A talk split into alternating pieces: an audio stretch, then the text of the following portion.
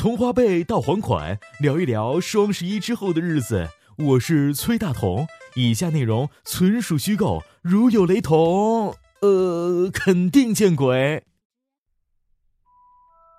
数年前，浩瀚的中华大陆之上发生了一场史无前例的大战，那一场战争一夜之间让亿万人食土、剁手。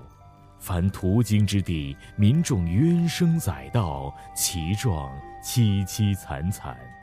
众人为纪念那一战，称其“双十一之战”。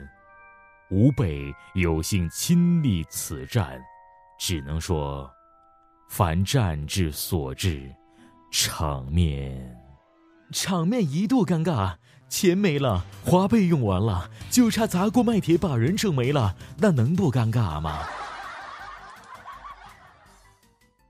有一天，我发现自怜的资格都已没有，只剩下不知疲惫的肩膀，担负着简单的满足。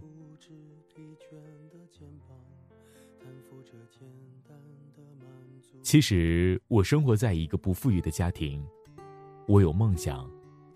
我想成为一名主播，可可我没有钱。哼，我以为我会这样走过一生，直到有一天我发现了蚂蚁花呗，我入了魔。因为我清楚的记得有一年双十一，我在天猫上看到了一部麦克风，一千四百九十九元，我想买，可那个时候我没有钱。我穷，我不敢去做，我不敢展示自己的声音，我自卑，我自己都看不起我自己。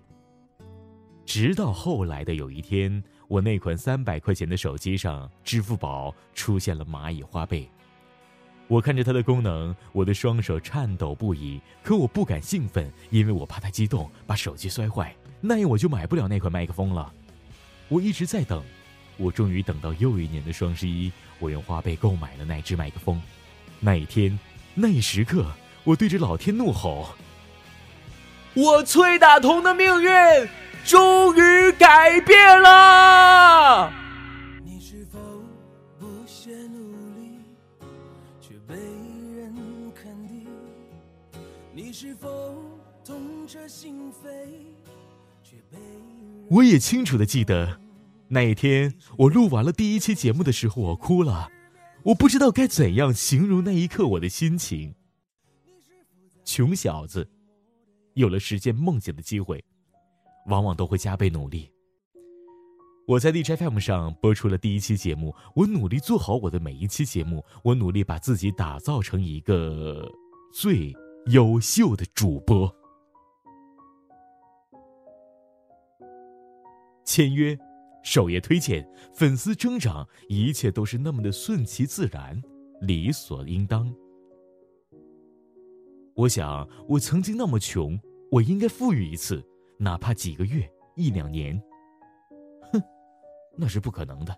我怎么会只富一两年呢？我一生都可以结算每一年双十一的购物车。财政的收入让我膨胀，让我极度膨胀，甚至让我挥金如土。那一年，又一次的双十一，我购物车里有很多东西，我的心里只有一个声音：买，买，买！